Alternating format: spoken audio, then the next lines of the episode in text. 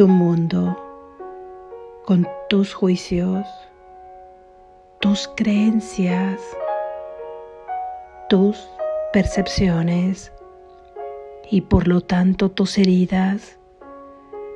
Es solo una ilusión, pues solamente hay un mundo, una vida y una mente, y esta es la que compartes con Dios. Lección número 304. Que mi mundo no nuble la visión de Cristo. Que mi mundo no nuble la visión de Cristo. Que mi mundo no nuble la visión de Cristo. Solo puedo nublar mi santa vista si permito que mi mundo se entrometa en ella y no puedo contemplar los santos panoramas que Cristo contempla a menos que utilice su visión. La percepción es un espejo, no un hecho, y lo que contemplo es mi propio estado de ánimo reflejado afuera. Quiero bendecir el mundo contemplándolo a través de los ojos de Cristo y veré las señales inequívocas de que todos mis pecados me han sido perdonados. Me conduces de las tinieblas a la luz y del pecado a la santidad. Déjame perdonar y así recibir la salvación del mundo. Ese es tu regalo, Padre mío, que se me concede para que yo se lo ofrezca a tu Santo Hijo de manera que Él pueda hallar tu recuerdo y el de tu Hijo tal como tú lo creaste. Amén. Gracias Jesús. Reflexión. ¿Cuál es mi mundo? Ese que nubla la visión de Cristo, la visión crística que también es mía, que también me pertenece. ¿Cuál es mi mundo que nubla la visión de Cristo? Si es mío, solo mío, ese mundo es el que está en esa mente egótica, un mundo exclusivo que es solamente ilusión, está en mi mente, en esa que se deja llevar por la inconsciencia, que permite que sea dominada por ese pequeño ser que me he confundido que soy yo está llena de pensamientos que nublan la visión de Cristo, ya que cada cosa material que vemos aquí es una proyección de esos pensamientos que se están originando ahí en esa mente dual son una proyección de mi estado de ánimo, de lo que tengo, es decir, de mis heridas, todas estas de las que no soy consciente y que he tenido ahí desde niño, desde niña, de abandono, de rechazo, de humillación, traición, injusticia. confianza, desconfianza. Cada uno de nosotros vemos el mundo a través de nuestras propias heridas mismas que han construido nuestro sistema de creencias, que además las percibimos fuera de nosotros, como si todo lo que está sucediendo ahí afuera, nosotros no hayamos tenido nada que ver en todo eso que estamos percibiendo, olvidando que nosotros mismos las hemos proyectado desde estos pensamientos por los que se han materializado ahí afuera. Es lo que nos dice Jesús cuando expresa en esta lección que la percepción es un espejo, no es un hecho. ¿Un espejo de qué? Estás viendo reflejado ahí afuera todos tus pensamientos. Estás viendo reflejado ahí afuera todas tus heridas.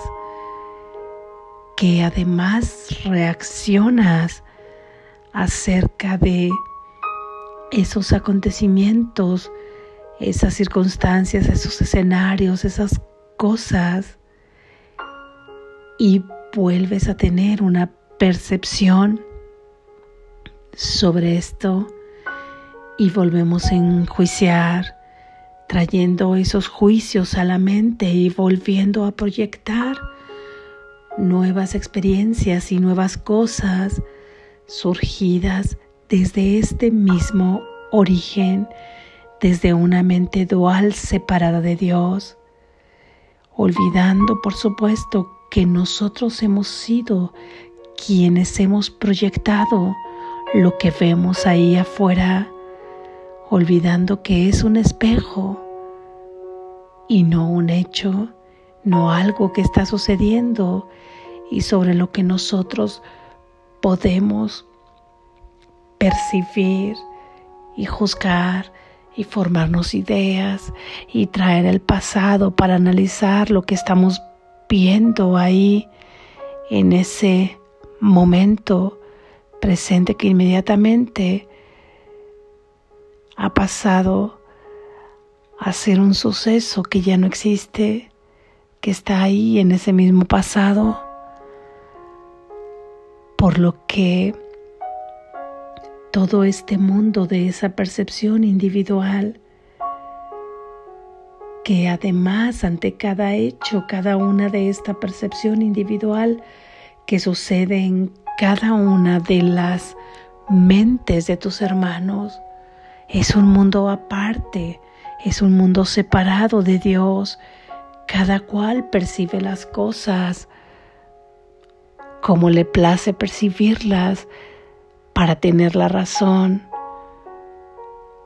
para seguir escondiendo estas heridas, para no hacerse consciente de ellas, para evitar el proceso de sanación, no queriendo reconocer que son aspectos que a través del perdón podrían liberarse. Todo este mundo que es un espejo es el que turba la mirada crística es el que turba esa nueva percepción a la que tú tienes derecho y a través de la cual podrías ver el mundo, a través de la cual podríamos ver reflejado el amor de Dios aquí. Esta visión que es tuya tiene diferencia con tu mundo en el sentido de que tu mundo es solo tu mundo, aunque ciertos aspectos los compartes en una conciencia colectiva, que son aquellos en los que se encuadra este sueño en general, como el espacio, como el tiempo, como ciertas creencias en la autonomía del cuerpo, en la muerte, como ciertos conceptos que hemos densificado aquí en este mundo de sueño. Son ideas colectivas que están en las mentes, en las que creen en todo ese sistema de creencias y además las propias de cada mente individual surgidas de este mismo pensamiento de separación, de miedo y de culpa. Y la diferencia es que la visión es unidad, no es separación. Es tuya, pero es mía, es de tu hermano y es de cada uno de tus hermanos que están allá afuera. En esta visión que es tuya, todos nos unimos porque en la visión podemos contemplar el mundo donde se refleja el amor de Dios aquí, aquí en la tierra, es traer, es poder ver los reflejos del cielo en la tierra. Y esta visión es tuya y es de tu hermano y es a la que tienes derecho. Es la salvación misma porque nos libera de todas estas creencias que hemos tenido, de todos estos lastres, de todos estos fardos tan pesados con los cuales caminamos aquí en este mundo de todo lo que nos lastima, de todos estos abrojos sobre los que caminan nuestros pies en este mundo ya cansado, ya agotado. Hay una forma distinta de contemplar el mundo. Para contemplarlo de esta forma crística, se hace necesario quitar tu mundo, ese mundo individual que está ahí de por medio. Y este mundo individual que está ahí de por medio se puede quitar, se puede liberar para que nos permita contemplarlo a través de los ojos crísticos, a través del perdón.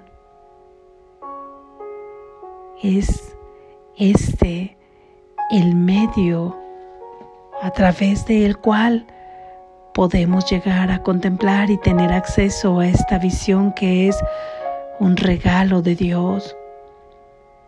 Porque tú no tienes un mundo aparte del de Dios.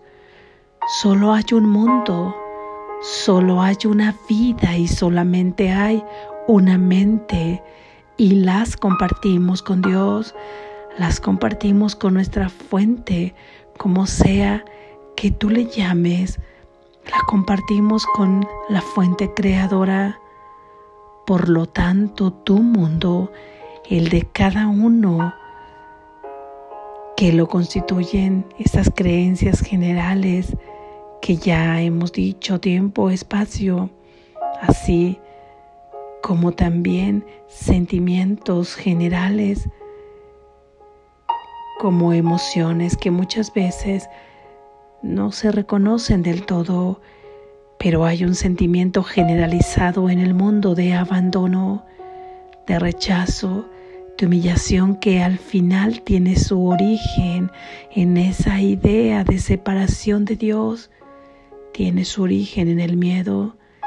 Este mundo ha sido proyectado a través del miedo, del miedo al amor mismo, de creer que nos puede perseguir y castigar el Creador por el hecho de haber activado una voluntad distinta a la de Él, cuando esto jamás ha podido ser.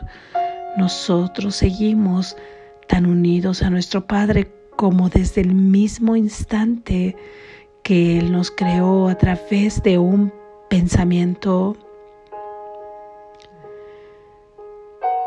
cada mundo, cada percepción distinta, donde al final todas confluyen en una falsa percepción, vienen de ese miedo,